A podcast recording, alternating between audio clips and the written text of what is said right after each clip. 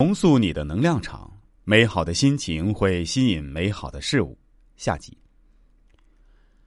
最后，我再跟大家说说如何重构你的历史以及历史观。根据爱因斯坦的理论，时间只是一种错觉，过去、现在、将来都同时在现实发生。你可以将能量发射给受到伤害时的自己，回想一下过去。有哪些时间你真心的希望他们不要发生呢？是你父亲抛弃你的家庭，还是你一生挚爱离你而去，或是你经历了严重的灾难？不管是什么事儿，如果他们令你觉得自己的灵魂和能量分裂了，就尝试一下重构自己历史的方法，自我修复，回到当时的思想中，审视那个场景，想象一下那些事情画面，感受当时的感受。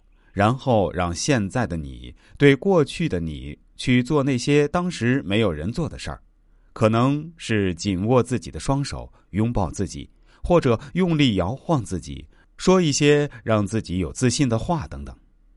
回想最让你心碎的分手，让那个人说：“我只是没有准备好，分手和你没关系，会有更好的人来爱你，我不是你生命中的那个人。”谢谢你曾经爱过我，陪我走过这一段旅程。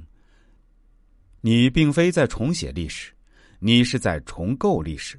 重构历史的目的就是改变今天，重塑你的能量场。美好的心情会吸引美好的事物。量子物理学告诉我们，每一个带着负电的电子，必有与之匹配的正电子。用我们外行的话说，就是如果一件事儿看上去极坏的话，那么一定在其中也有一些极好的东西，一定会有，这是科学定律。万物本无好坏，是我们置于其上的价值观伤害了自己。如果你认定某件事儿是彻头彻尾的悲剧，那就说明你没有从其中看到经验教训或者转机。仔细想一想。不论一件事儿多么糟糕，在其中总有一些转机存在，总有一份优雅存在。